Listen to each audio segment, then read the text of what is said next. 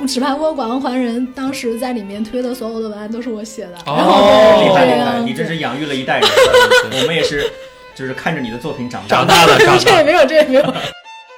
这个有一个特别好笑的例子，就是以前郭敬明是完全没有任何销量的，现在啊开始有了， 现在还不错。就是说，我们就是他有一些书，其实还难是道可以郭敬明也在再收经一下典化吗？ 你们跟早早期我党闹革命的思路一样的，支部建在连队上，派出一个书记到到地方上，对吧？把革命经验传授给地方，发动发动工农起来闹革命，对吧思路很相近的，对吧。你们现在就派出一些人到那边，就教他们怎么用就可以了。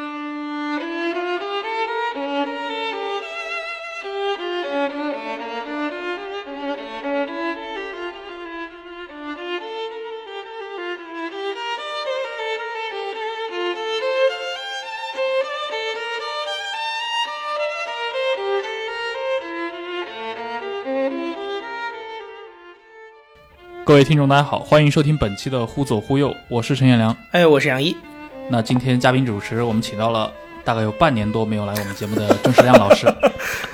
大家好，我是上海书评的郑世亮。呃，郑世亮上次那个节目一个半小时啊，但是确实广受欢迎。我知道最近还是经常能收到一些私信或者说他的留言，对间谍小说有兴趣，而他们确实觉得郑世亮讲得好。如果有女粉丝，欢迎介绍给我。郑老师，你是认真的吗？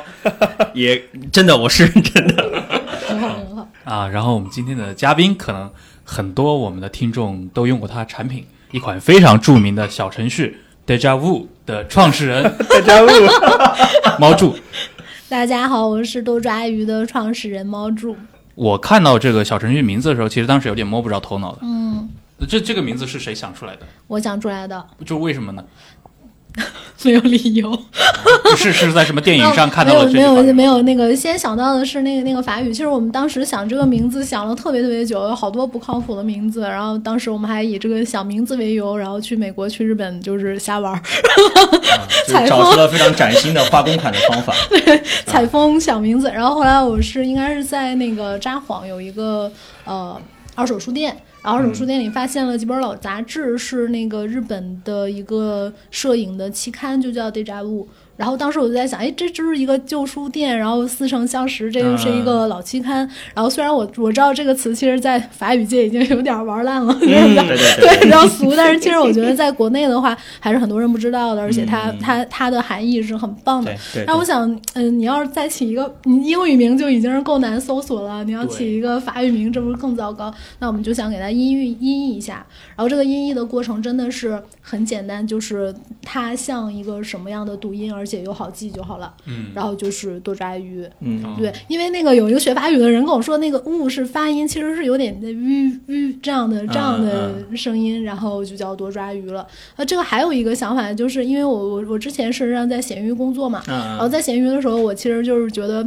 哦，闲鱼的吉祥物其实应该用一只猫，就是用户是猫，然后那个货是鱼，嗯然后应该是用户去捉鱼这样。但是后来他们说闲鱼不是这个意思， 然后我就把这个 idea 留到了我自己创业的时候用。对，然后这个很好记嘛。其实我对于名字的要求就是无厘头，然后好记。那你们这个 logo 是专门找美工画的吗？美工， 你这么说人家会生气的。啊设计计师师， 设计师老师，嗯，但其实设计师是还挺有意思的，是是我以前在知乎的时候，我就是我们部门的设计师，嗯然后之前我做的好多的项目其实都是他设计的，然后后来我们嗯、呃就纷纷离职了之后嘛，然嗯后但是我好多的东西还是比较信任他的嗯嗯插画，他是一个插画师吧，插画师，嗯，对，然后让他帮忙我们画的，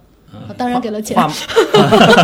画猫的话，是不是因为跟你们这个团队的氛围有关？因为之前也跟你聊到，你说嗯你们公司有不少知乎来的或者豆瓣来的，因为这两个社区都挺爱惜猫的，尤其豆瓣儿 哈。嗯，这个其实也没什么关系，就是因为我一般给那个乙方提要求的时候都特别简单，就是说、嗯你爱怎么弄就怎么弄吧。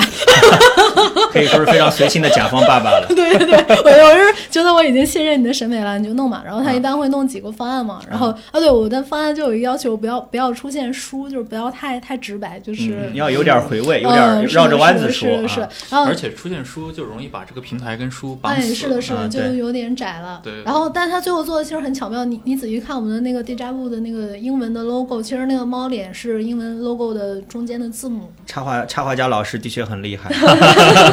你好像，因为你之前在其他的一些节目里面也说过嘛，你的创业其实还构思的蛮早的。然后你之前好像有好几份工作都在一些呃互联网的一些明星项目里面，能大致的说一下吗？对，哦，我我其实最早不是做这个吧，然后就是 长得比较骗人，但其实已经工作十十多年了。然 后我看到你还以为你刚毕业呢。 对我经常要跟啊投资人解释，不是大学生创业，嗯这个还啊挺有意思的。但我其实刚毕业的时候做的是，嗯嗯，很传统媒体了，就是电视。我做电电视我啊以前是那个电视节目的导演，嗯对，还有就是我跟你讲哎，难怪那 个对对这对儿插对插一句啊，就是猫柱老师，呃，就是去掉老师，就啊、猫住，猫柱昨天还跟我讲，他给我们节目抓了一个虫，就是我们那期找邓邓拓普聊，嗯，然后咱们不是提到那个中美的这些综艺对对节目嘛，对对那个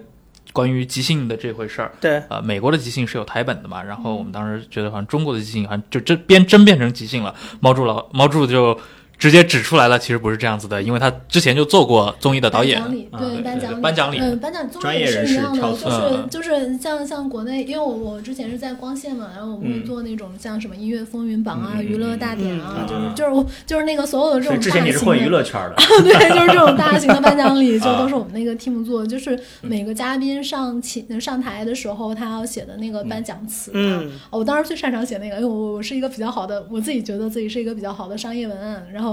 然后我擅长写这种颁奖词，然后还有主持人开场的时候那种点名，看起来很即兴的那种脱口秀，然后就是，当然那个肯定不能跟你们上期节目说的那个水平比了，嗯对嗯，嗯，都是有非常详细的脚本的，而且上台之前都有跟大家对过，都是这样的。嗯就是要反复磨一磨的那种啊。嗯，就是没有给太多时间反复磨一磨，所以 效果是那个样子。对。啊，所以杨老师你这个 对啊，因为没有，因为我觉得就是说，我自己的经验是，好像感觉就是大家其实都有要做一个准备的心态，嗯但是你会发现，真的那个人上场之后跟你想的完全不一样。嗯，是的，但是很多的时候其实是那个嘉宾的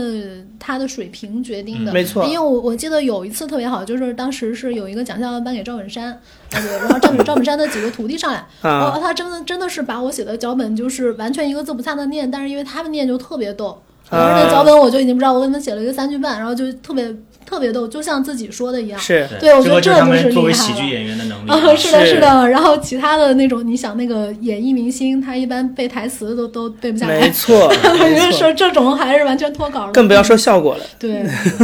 然后后来的时候，就电视就不太行了嘛，但是内容是有考虑过是杨一的感受吗？这样 是杨那一个肯样定是是没有，我我也知道电视已经不行 了。对，但是内容是 OK 的，就内容是 OK 的，所以后来我们都就是这些做电视的同事，我们大家都去视频网站了。然后当时就是去了搜狐视频，然后那个时候搜狐视频还是还是很好了，就是第对一上了是很优多酷，美第二剧是美对，剧第二是纸牌搜屋狐嘛视频，对，哦广告狂人纸嘛，牌屋，纸牌屋广告还人，当时在里面推的所有的文案都是我写的。哦然后哦厉对害厉啊害，你真是养育了一代人。 我们也是，就是看着你的作品长大长的。大了，长这大 也了。没有，这也没有，就是然后然后因为那个，但是后来就不太行了，因为其实看美剧啊，就你虽然把这个是打成一个品牌，但是事实上视频网站什么流量大还是乡村爱情故事，这是最接地气儿、最有中国国民嗯，基是础的，是的，项是的目。，就这种才是流量真正大，这种都嗯特别贵，美剧其实不贵的。然后后来的时候，我就我就去知乎了，然后但我啊刚去知乎的时候，知乎还不是特别有名啊，一三年年初的时候，然后对哦当那时时候。还是个封闭的邀请制社区，嗯，他刚开放邀请的时候，对然后去，对因为他之前也没有做市场的需求。哦，对我是就是后来我从做内容变成做市场了，因为它啊本质上其实是一样的。对就是传播嘛，对。对然后当时我去知乎，还记得特别好笑，就是搜狐的同事可能都去百度和腾讯嘛，然后当时 HR 还来恭喜我说：“哎，恭喜你啊！”我说：“哎，我说有什么恭喜？”他说：“你不是去腾讯了吗？”我说：“没有，去知乎。”他说：“啊，那是那是什么 啊，知乎是什么？啊，？”觉得当时还是挺哦挺有意思的。嗯那个时候还是比较小众的。对，然后在知乎待了比较久吧，嗯，对，待了几年，待了三年，然后就决定。定离职创立多爪鱼了。没有，后来去阿里 了。哦，对，后来你去 了对咸鱼，对对对，但是这个中间其实是还挺有趣的，就是嗯，本来我我在知乎的时候一直在跟同事说我我这个肯定是最后一份工作了，因为我一直都是想说我在三十岁之前最好能自己去开公司这个样嗯子，嗯嗯就是然后。呃，就一直说我想做二手，呃，因为这个是我大学的时候保留的一个习惯，嗯就是会一直去卖卖闲置，然后尤其是影音书吧，就是、嗯啊但是后来那个影和音就没了，大家不看碟儿了嘛。等于说那个时候你是经常去逛跳蚤市场、去淘宝的那种，我是卖家，啊你是卖家 哈、你是你是卖东西的那就是号以贩人，养吸嘛，我就是以贩养吸那那种个啊卖掉书，然后再去接着买的这种。对，然后但是我我那个时候就发现我，我之前的职业经历的话，对于交易都不是很了解的，嗯嗯，全都是内容或者是社区，就对这种是。对，然后当时刚好是闲鱼那边邀请我过去工作，啊，等于说你是去那边我就觉得补课了，补了一个创 业课啊。是是是，我觉得还挺好，啊而且我觉得阿里的同事其实很好的，就是经常还有那种像什么同学会之类的，大家都创立了自己的嗯企业，就包括当时拉我去阿里的那个那个老师，他自己也离职，他还非常支持我去创业这个样嗯子，嗯嗯，就是嗯是蛮好的，那你在闲鱼待了多久？就待了几个月，就相当于你把你想学的学到之后，就赶紧离职创办公司嗯，也了。不是，我我觉得还是北京的这个互联网的思路跟阿里不是特别一样，啊就是管理方式啊，然后做事情的方式啊，还是不太一样，自由度不太高吧。嗯然后自由度不太高，然后最终想做的方向跟我想做的也不是特别一样，对，然后嗯就觉得那如既然方向不是特别一样，那我为什么不自己做呢？嗯你当时的就是这那样个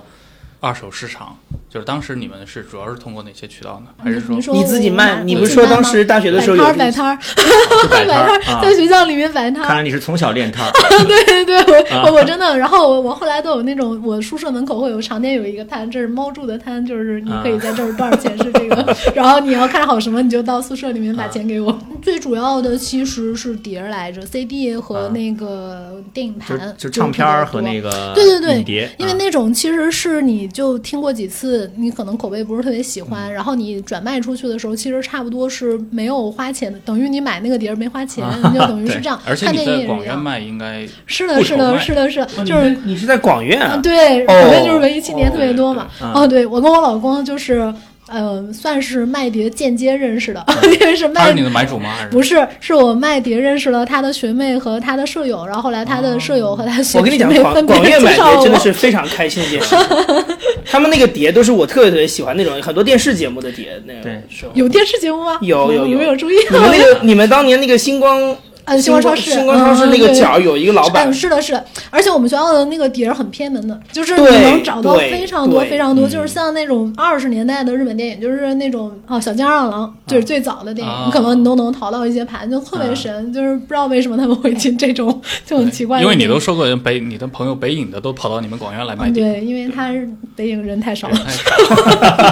少 所以其实猫叔他这个生意，其实从摆摊的时代就已经是打中了一个非常垂直的市场了。嗯，是的，是的，那个时候我就会发现，这个就是文艺青年。其实你你真的你的业余生活就是看这些东西，然后包括书，呃那、那个书，但是那个时候书就没那么没那么赚。嗯、卖碟儿有可能会赚钱，就是你品味特别好，然后这个碟儿也买不到了。那个时候书，我觉得还是就是因为电商打折很厉害，你就要那会便宜儿还是什么当当啊，他们在嗯是的价格疯战狂烧钱的嗯而价格且战。那个时候的那个书也太便宜了，那时候都是十几块钱一本嗯嗯，对，现在很多书都是一百，就是三位数 起。哦，我我就是应该是这几年新出版的平均七十块，七嗯十块左右，特别嗯贵对这个问题我还是挺有发言权的。我基本上每个月都是几百上千的买，哈、哈，就过去可以买不少理书解理解， 现在买的书的数量是越来越少，因但为我书价上去对了。我我听过一个说法是说，现在之所以涨价，是因为因为电商进来了之后，它变成主要的渠道嘛。嗯，那因为电商都是要打折的，嗯所以对于出版商来说，它如果原价定的太低的话，其实它的利润会更低。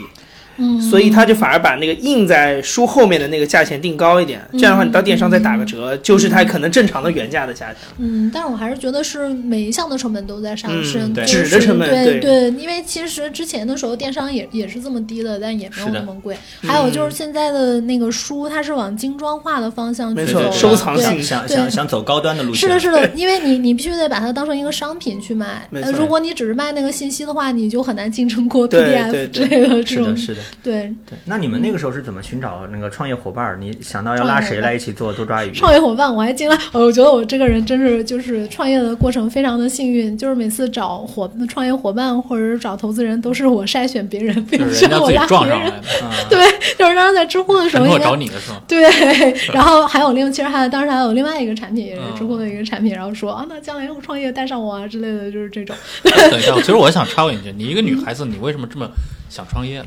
这不是我承又过来认，对我承首认先，把你批判了，免得观众批判你。先批判我一番， 你先没问题自我批判一番没问题我代表那些愚蠢的直男们问一句：呃，我呃，可以可能跟我们家背景有关。我我们家有三个，也那也不能说是女企业家，差不多吧，就是有有三你是个做生意的啊，嗯，对，有做生意的，有是做那种比较比较正规的企业的，就是都嗯是都是女女孩儿，所以我从小其实是很少有这种，就觉得这是很正常的 事。对我很少有这种就是女的不能去做什么嗯事情的这种，而且家里对你的期待也是说啊，你将来你看你嗯对都去北京了，你将来要要做一番大事，就是类对似于他这这个跟我样的家挺像的。我妈从小就抽烟，所以我从小就觉得女人抽烟很正常。对，你看家庭氛围真的很重要，对吧？啊，那我们接着聊创业哈。你那会儿就是拉了几个人一起创业？嗯，就我跟陈拓，就你跟陈嗯，拓就我跟啊嗯陈拓，对，然后我们两个是拿到钱了之后再找了其他同事是，的，其他同事，嗯你们当时找人有什么标准或者有什么依据之类的吗？比如说你们，比如说，当然也不用那么机械啊，嗯就是有大嗯有个大概的方向嘛。嗯，大概的方向，其实其实那早期真的是应该这么说吧。其实我还是觉得知乎和豆瓣的早期员工很多人是很厉害的，就他们厉害在哪些方面？呃，我当时跟陈拓创业的时候，我们其实。上半天是讨论利润和产品模式，下半天是讨论团队、团队和工资结构，就是这样的。然后当时团队，我们记得当时写在黑板上就是有四条，四条就是对，第一条是这个人他一定是一个有好奇心，然后特别有自学能力的人，嗯因为我们要做一个新的事儿，这个事儿在市场上，哪怕是在全球市场上，没有人这么这么弄过。对，哎，因为其实你们不知道，这个二手现在大部分是 C to C 或者是寄卖的模式嘛，你想对做买断模式，你对你的数据要求非常高，对对就对，是稍这一也是我们待会儿想 跟你聊对的对一个话对，题。稍一不留神你就会赔本儿。然后那完全是新的一个事情。他如果过去特别电商思维，因为因为什么电商，他好像我有叫什么呃，就例如说他有账期，他最后没卖掉，他是可以退回去的。那你这个是没有关系的。对，然后你找这种电销思嗯电商思维的人，他就会很重视像促销什么的，但不是这种。然后我们就说不需要有经验，但是他一定要有好奇心，他愿意学新的事情。嗯第二个就是我我跟陈拓的自我认知就是我们两个情商都很低，所以一定要招坦诚的人。就是有有话就好好说啊， 对别拐弯抹对角。对对对对，一定要就是这个人他是非常可以直接沟通的，而嗯且我这个人说话一般不留情面，就是呃觉得是对的就是对的，错的就是错的这个样子，嗯然后所以一定要坦诚。然后第四第三点就是一定要你对做这个事儿认可的，就是因为我们都是说。这些东西你真的不要浪费，去发挥循环的价值。第四点就特别奇怪了，第四点就是我们团队的人要求是比较有幽默感，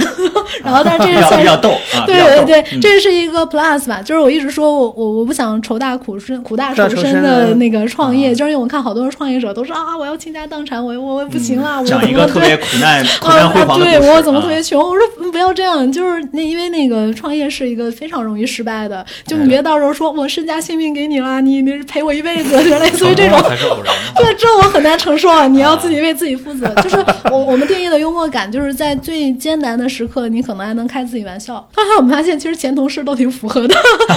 对，然后我们最早的团队成员其实都是在知乎跟我们合作过的人。嗯啊，所以是你这们样你们一开始的那个产品其实就是个微信群，对吧？嗯，对。这不是微 商吗？但那个时候其实是已经在开发当中了，啊对。但是你总是要跑跑通一个叫做最小化模型，嗯但是这还是陈拓跟我说的。嗯嗯对，但你说 MVP，我说是最有价值球员嘛，然后嗯然后 当然还嘲笑 我。对，就是你你你那个，其实我们一直在想，只要你的商业原理或者你认定的这个整个东西的本质是 work 的，你你其实不需要要求它到底是个 app 还是一个什么。就包括我们之前其实很少有服务号做成功的，然后别人就会说，哎，你不要做服务号，啊你看之前就没成功。哦，我就觉得服务号只是表象，就关键你的业务适不适合这个东西。嗯对，啊，它适合就好了。其实你不需要非要去别人弄什么，你也弄什么，你想清楚了就好。嗯那你们最开始讨论出的那个逻辑，那肯定很简单嘛。嗯那是什么呢？最开始就是我一折收三折卖，是不是能卖出去，以及有没有人愿意卖给我们，这个是最关键的。嗯 但是有没有人卖给我们是最关键的，因为要不然你卖出去也没意义那你，没有们一开始那怎种么货把这啊个。市场打开？就是最初的用户你 们怎么找到的？自助用户，对，你在北京生活了十几年了，好多朋友们。从从从杀熟开始是吗？ 就大家真的就杀熟真的是一个很好的 方式。是啊你，你肯定朋友都是很爱看书的人，是就是我们就挑我们朋友里面最爱看书的人，给他们凑一个群，就是朋嗯陈拓的朋友一些，我的朋友一些，嗯然后合了二三十个人嘛，嗯然后他们觉得好，我就说，但凡你觉得我们的产品好，然后你觉得你有产呃朋友可以用这个，你就可以直接拉拉群，没关系，你就拉进来，嗯、就是这样。我我们真的就那大概是是几几年的事情？就是去年三四月份吧，去年三四月份的时候嗯呃，他们这个小。对程序其实涨得很厉害的，就是其实对也就一年多时间，对我们现在应该是将近二百万用户了，二 万嗯对，但我们其实过程当中没有做什么市场推广，我们能嗯够花钱做市场推广，能想到的就大概一两次这个样子。就然是后完全是基本上是靠口碑传播。哦 对，全是口碑和自然，所以所有的用户都是最初的那二三十个人来的，就是所以你其实可以认定一件事情，就是但凡如果你是多抓鱼用户，你跟我中间最多也就隔三个人，肯定认识，嗯， 就是对是这样。嗯我这个可以打个岔，就是我的我的作者，上海书评的作者，好多都是多抓鱼的重度用户。 没错，买很多作家给他们做过宣传对，的，就是卖书都是几千块、几千块的卖的，你你感受一下这种规模。哦我真的觉得作嗯啊家真的是、是很好，我我很喜欢这样一群人。他他其实并不是说你你非要用钱我我才会帮你宣传或者怎么样，我是真的他觉认得好可你用的价哎值，自他发就的会嘛说发一对条微博呃，是吧好多人都是先发了之后我才知道哦他在用我们产品是这个样子，或者嗯我们在后台会看到这个人的名字，诶，这不是那谁吗？就是哎这种、第一个这样的名人是谁？就是蒋方舟嘛，蒋方哦舟蒋方舟，啊嗯，但是前面还有一些小的，就是小小的名人，但都是我的朋友了，那个就就认识了，对吧？嗯然后后面就是蒋方舟是第一个跟你们没有朋友关系，但是用你们产品的。对对作对对家对是对，卖书是吧呃，对，卖书卖了卖了一一本百什么多本， 一百多本啊对，，然后他当时整理书房，我们后来还去他书说不定里面有别人。人送蒋方舟的签名本，可以去 淘好一下多。好多， 就是都是这样的。然后后来就是发现东东枪嘛，然后东东枪也是好多对签名本啊。然后后来那个有用户在微博上还说他买到了一本书，发现上面的签名是东东枪的本名。那个 我看过，那个那个条微博我看到过，条 微博我哦是，这挺有意 思是的，是的，啊是的，很好笑。我们这儿经常会买到，因为真的，嗯，作家用太多了，然啊然后就好多人就会买到各种签就名本。相当于从去年三四月份开始，你们就不断的通过这样一种口碑式的滚雪球传播、滚起来的。嗯对啊的，对的。对哎，那就是我插一句啊，啊就是因为你也是孔网的用户嘛，对对你觉得对这对两个对平台对你来说，你作为消费者呃是是准需确要来说是这样的，就是我用多多抓鱼的话，我是以卖为主，因为我这儿书太多了，尤其是从我从高中开始买了大量的文史和社科类的书。那有些书我现在看，可能我看过很多遍，或者说有些书我觉得我我再也用不着了，比如大学里面很多社科方面的我就都卖掉。而且我觉得很好玩的是，就这上面的定价机制很有意思哈，就是因为孔网的定价机制，我觉得这很清楚，就店店主定嘛，吧对店主什么价什么价，所以你会发现对孔网上面一本书，可能这个店家就五垄十断块，价格，嗯，那个店家就八十块，对吧没错他们就按照自己的想法来。我就是对多抓鱼，我就不太清楚，就是这种价格是怎么定出来的哈。嗯，这价是格他们核心的优对对势。是对对对，这我觉得这这个是很我厉们害啊。对，因为你在交易里面，就是你看不一样的，嗯，孔网你可以认定为它更多的是个人店主，对他的时间是无限量，他就是业对余在从事这个事情。我想还是业余的店家比较对多吧，对对对吧？他们一然般后都有一个正职的，对哦，是的，然后它这个定价，它肯定是追求单本利润最大化，对就是单个利润最大化。但是我们不是，我们是追求交易规模最嗯大化，也就是你在这个交易当中的频次是最高的。嗯，嗯，所以说我们会去看供给双方的一个热度，然后嗯最后看你在什么样的价格可以得到供需平衡。嗯，嗯对你在这个价格上会拿到最多的供给，可能再提往上提高也没有那么多供给嗯了，交就易是效率对对，然后然后价格就是，假如这个书一直被疯抢，那它肯定要提高。就是嗯这个，其实很多人不理解，价格肯定是调节供需的最有效手段。是对换句话对说，你们这是一个市场完全符合市场经济精是神的是是，模型哎。哎呦，这个事情给我启发特别大，啊我就在想说，就是在现在这种，你看，像我我们每次你在不同渠道的浏览，然后你在上面的各种点击行为，然后你的预购行为，你的最终的购买行为，我们全都能转化成权重和数值的，然后最后它会啊计算这个价格里面。嗯也然后就我是就说是是不是你们自己开发了一套这个算啊法对模我，型？我们公司其实是啊，这个可以之后说。我们公司特别重视，就是所有的东西都是自主研发，就是这件事情、就不用用别人的。然后嗯对书它是自己跟自己竞争，它跟对昨天的自己和明天的自己竞争对，然后它现在的效率是最高的，它就会定在那儿。啊，这边我会向广大听听众提个醒儿，赶紧跟那个多抓鱼展开合作，说不定下一篇这个诺奖级别的这种经济学论文就会从这边诞生啊！真的， 哎北这个大、这 复旦的经济学的同学考虑一下。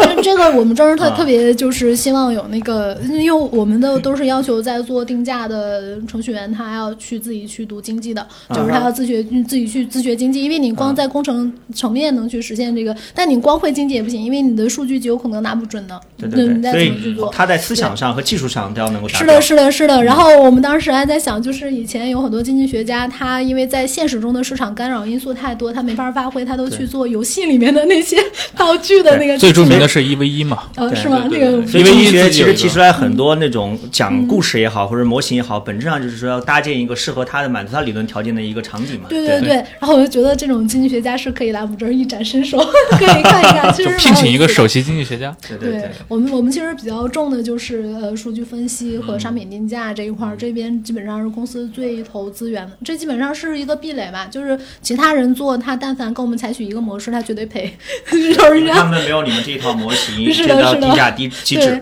所以他只能啊用一些别的玩法来、来对去代替。那我也蛮好奇的，嗯因为我经常卖书嘛，有的时候就觉得挺生气的。一本书我觉得应该可以在你们这儿卖出去，但发现嗯扫描之后发现它不卖，或者说扫描之后就我就觉得好像，但是过了一段时间他就提醒我说这个书可以卖了，就对我不知道对这对种里面的奥妙是什么。这个啊是这样的，其实，嗯，本质上来说，它是一个博弈，就是你有多少的仓储的库存位置，然后你就能给到多少种数机会，嗯啊对吧？然后这个问题还是我们现在那个仓库是很小的，我并不能预知我的库存位置。嗯你就说，就是假如这个我们，而且我们那个受众规模在在慢慢扩大嘛。这个有一个特别好笑的例子，就是以前郭敬明是完全没有任何销量的，现在啊开始有了，现在还不错。就是说，我们就是他有一些书，其实还啊难是道郭可以敬明也再在收一经下典化 吗？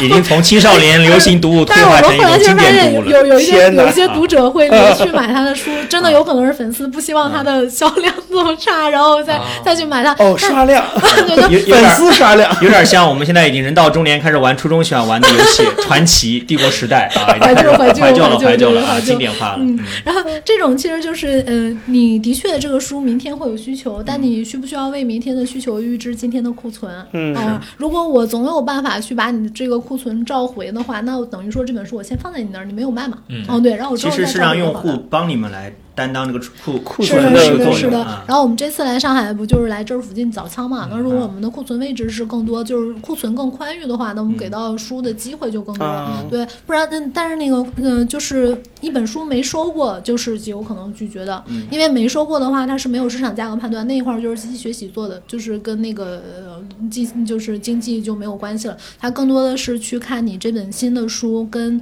过往的所有的书里面哪一本书最相似。嗯，嗯然后那本书的动销怎么样？然后可能你那本刚好是比较类似一个哦小众领域完全没有动销的书，那他就有可能拒绝了。对，但是我发现有些书，我本来觉得好像没什么人会看，但反而会卖出奇高的价格。比如说有一些经济学的或者一些社会学的书，而且是超过原价的，我觉得这个也蛮奇怪的。嗯这个是怎么回事？这种东西就是一定不要相信自己的判断。 啊，啊对我，我觉得做公司的过程中最好的就是你，你就是无论任何人，不论你的角色是工程师还是老板，你你最后一定要相信数据。嗯就但凡一个书涨得非常疯狂，你觉得很匪夷所思，它绝对都是有道理嗯的。尤其是你到孔网上一查，你会发现那些书都卖好几百。对 对，它是真的绝版了，就是它就是就是市场告诉我这们的。个就是市场的威力啊，对价价格作为一个信号机是制的，是啊嗯的，市场告诉我们的，但是但是在孔网，如果你卖到好几百的话，它极有可能是有价无市。对是对，就是是你定到那个，然后那个人只有极度需求了，我才去。而且孔网有个规律，就是呃我看人家卖二百，我最多也就降到一百九这样去，他他没有他一们个都很好是比的着市别场的。店来定价是的，是的，是的对。那我们这边最终还是看这个交易效率在哪个价格最高，所以还是会比那个要便宜很多。嗯，那这种方式好像是现在做二手闲置的品牌，好像很多也都在采用同样的一个方式，就是我作为平台，我来收你们的这些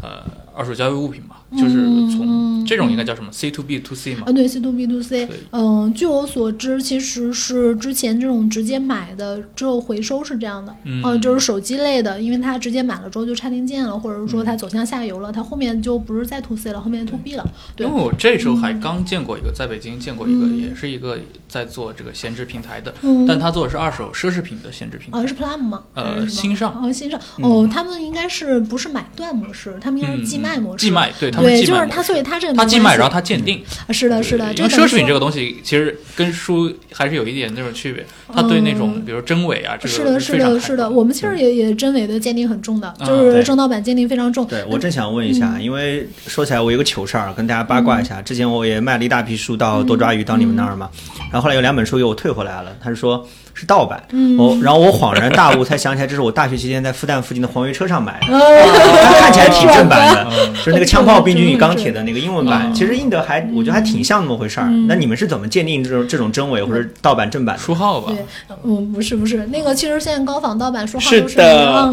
的，它只是翻印而已。现在国内很多像我台我台我港台版书都是对翻我当对我对当时对检视对我的藏书的时候，我我自己都没认出来，就往那儿一丢就就运走了嘛。嗯，这个有几个体系吧，就是第一点是一个误区，就大家觉得盗版书一定比正版书质量差，其实不，其实不一定的。对就是有好多正版书印的非常差。对。 很多盗版书道义有道，印的挺好的。 是的，是的，它它其实是一个一个公正性，对吧？就是这个正版书，它真的是出版社出的，它是这个作者出的，它是对有一个公正性在那儿的。你盗版就是非法，那嗯其实就是非法。那国家层面要求也是非法，那那你印的再好，也没有什么意义，对吧？对但是现在那种劣质的盗版书，就是像我们说书号都不一样，胡胡胡诌乱造的这种，随便做一个要嗯伪很少书那种很少，哦，对，那种其实很少了。那对种你就是现在人都不看书，他看那个他就去刷段子了，他还对看那种对书那种我们我们小时 候多，我们小时候有很多伪书因，为伪你书没有别的娱乐嘛。葫芦娃、就是大战变形金刚之类那的。现在那对对种书是吧？是现对在那种书孙的市孙场悟空已经大占战什了？么那个那个什么奥德赛什么都有很多的，对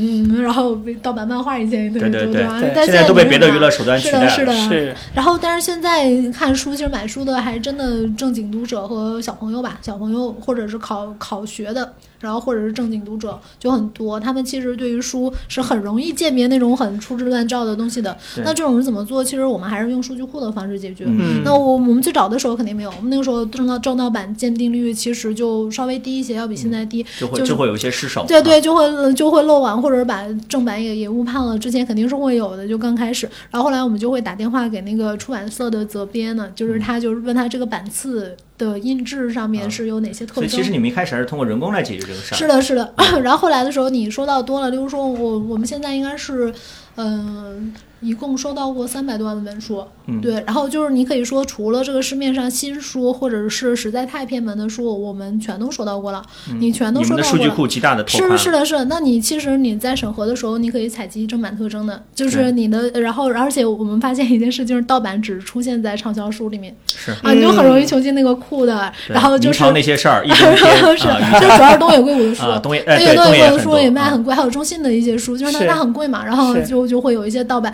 然后这种就是很容易采集。你就说盗版就是正版，你需要看几种，像那个解忧杂货铺，解忧杂货铺我们应该是收到过十种以上不一样的盗版， 是 特别，哎但而是印就的都还挺挺好的，是吧？就是在质量上，其实有的是很糙，但有的你真的是就是你也就是说比较，难但分那辨就是啊正版的有它的那个呃，就中间的夹的那个扉页的纸质，啊然后它中间的一些色偏，啊对，然后这些啊其实都是是你可以很细节的一些东对对西。对，你就啊可以记录到数据。然后当当就是审核的人员如果扫到这本书的时候，它就会出现提示说这个就是高危盗版预警，就是这个书很容易出现盗版，然后你嗯要核对以下几个，然后它要打勾的，就是一二三四个。假如说五个特征你符合四个，有一个不符合，那就会有一个专门去做鉴定的，嗯就是高级审核人员，你他们会首过来先看通嗯过。数据手段，最后实在不行就通过人工。对对对，其实其实做这套是是很复杂的，嗯，就是做这套很复杂，因为你想这个一本书我才挣多少钱，你中后面你加的这些数据库和你的对整个整个成本，然后你还要翻新。但是这个东西是，如果你相信你未来的量非常大，你现在投入一次性，你之后就以是后非就常自全动部化。就解决了。对，啊不然你你靠运营的，就是运营它人人为的这种的记忆力或者什么东西的话，你这是没法规模化的。就是你必须要用，我我一直在说我们公司为什么可以保持这么少的人，就是我一直要求说公司里的人都是规则的制定者，就你哪怕现在在做执行，你将来也是把你的执行能抽象成一个规则，对然后，你们一开始就想好要走数据化、科学化、规模化这个道路。对对对，那肯定要做这个，不然 就回去开烤肉店好了。 是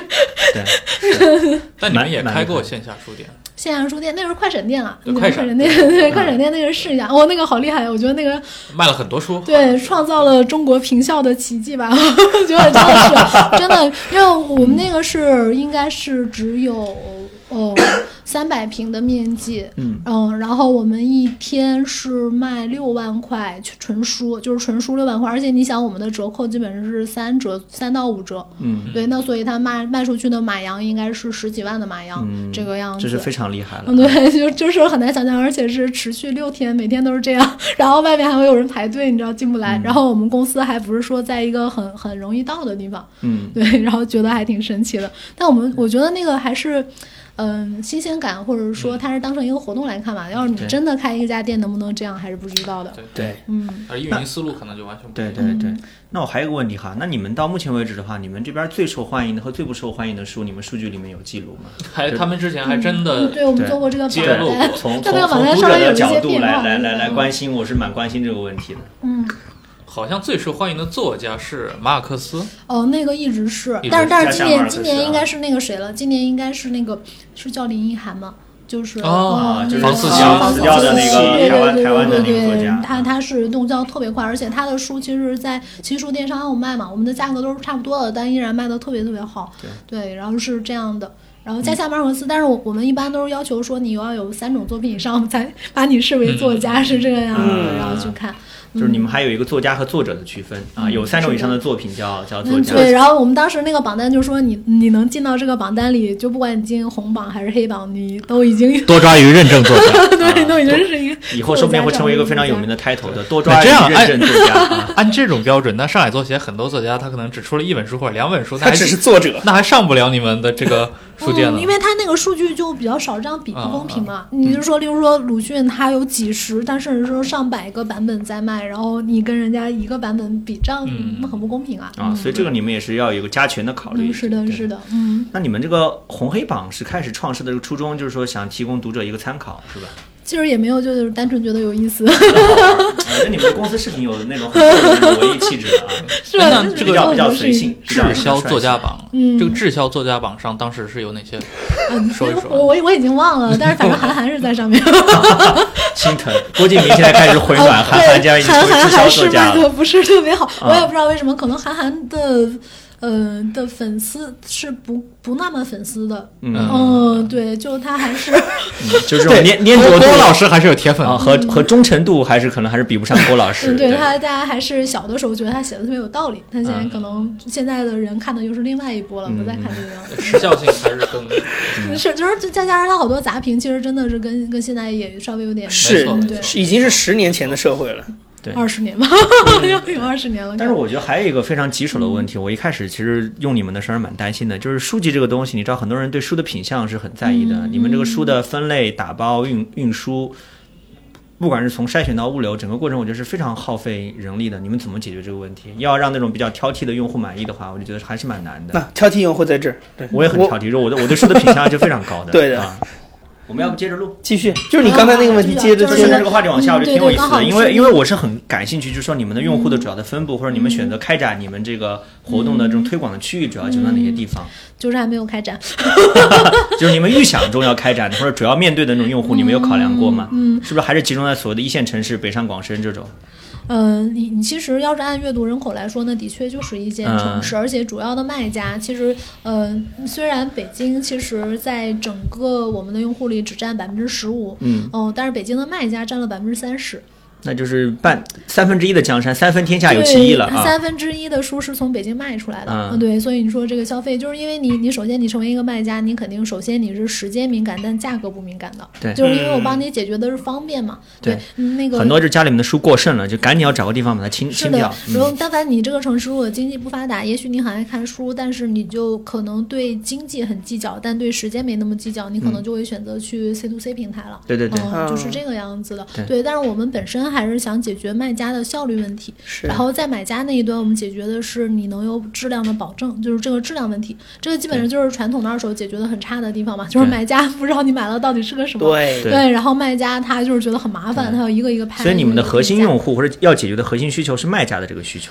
呃，嗯卖家其实卖家需求解决了，买家的需 求就解决了，对对对对这对，是一样这的。是一个 抓手。对所以刚才这郑是一个抓手世亮提出那个品相和我们这对种对对刁蛮对对的对用户，是的，是的，就是你知道品相在，问在题书里面做品相分其实很难的，但是我们其实是第一家做这个事情，然后甚至说我们品相分的可能比一些服装还细，啊就是二手服装它可能都不给你说出来这么细，我们嗯，我现们在那有个很多所谓的古着店，它会分品相 是的，是的啊，你你看我们的那个，你要选中品，嗯它有那么多理由，就是但凡这个书上有的任何一点瑕疵，我都给你记录在里面。对对对对对对，我开始去做这个系统，然后去培训的时候，其实这个成本成本是很高的。嗯嗯嗯对，你因为你你首先你你想想，我们最早的时候发货很简单，我们都不用在书上面贴一个码的，嗯、因为那个书我们就是这一类书就一个价格，所以它那个 S 编码就可以了对。嗯但我们现在就等于是一物一码，就是这个书它到了之后，马上就要给它绑码，然后这个码就要去绑定是谁卖的。嗯然后这样的话，我才知道这个品相不好的话，卖家也会减钱嘛，然后对买家也会减钱嘛。对那你这个等于是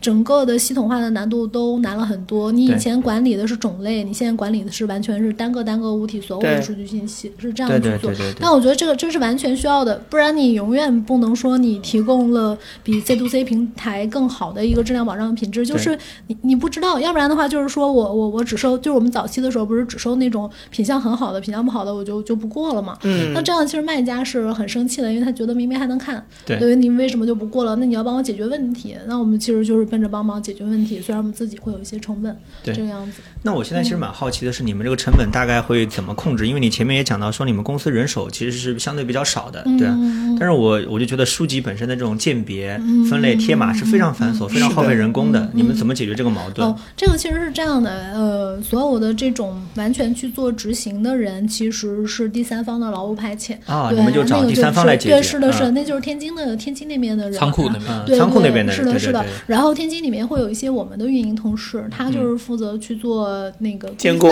范，不是监工，他是规范，就是你这嗯个动作要到。但是事实上你在仓里面是不断的去，就是就是我说今年一年发生很多变化嘛。啊，今年最早的时候，我们是没有没有别的员工的，就连我自己我都要去审核书。就是今年一月份的时候，就是你爆仓了嘛，然后所有人就白天就写代码，然后晚上 就是审核书。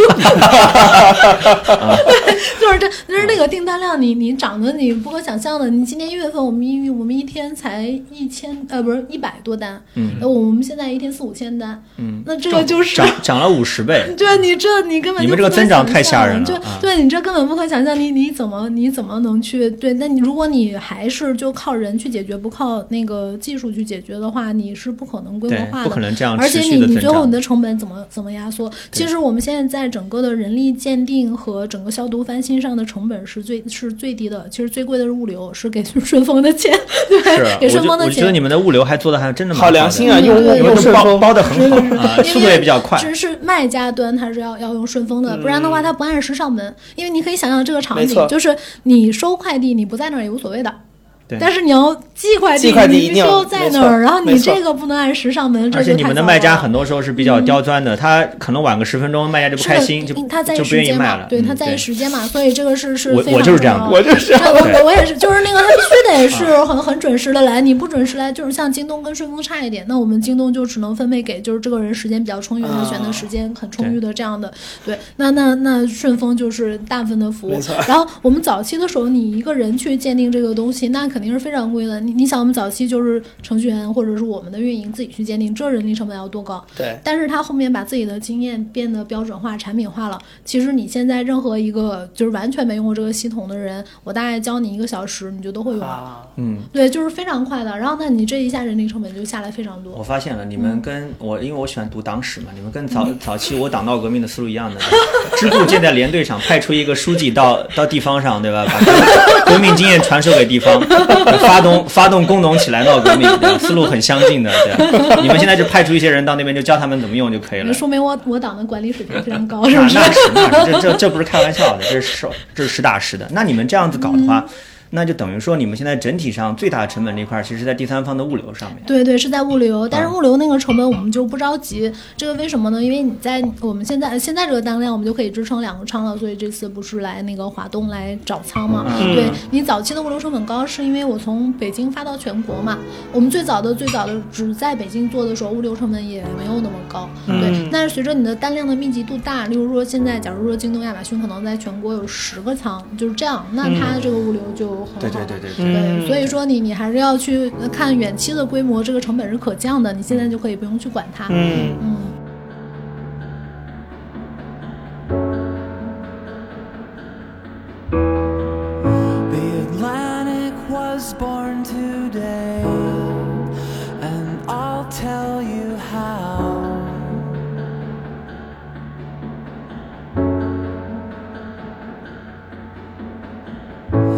clouds above opened up and let it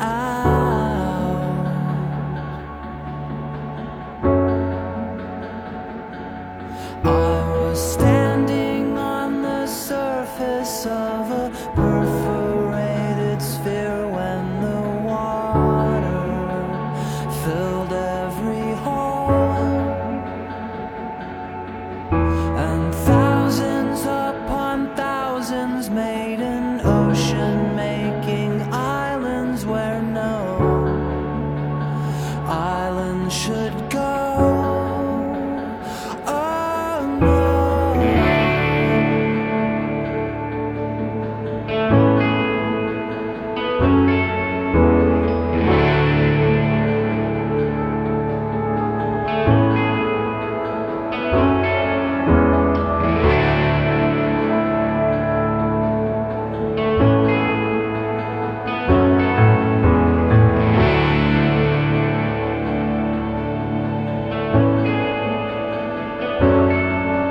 Most people were overjoyed. They took to their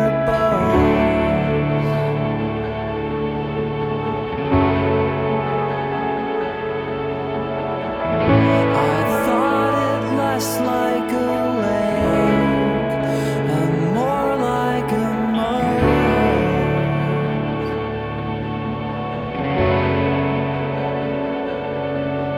The rhythm of my footsteps crossing flatlands to your door have been silenced forevermore.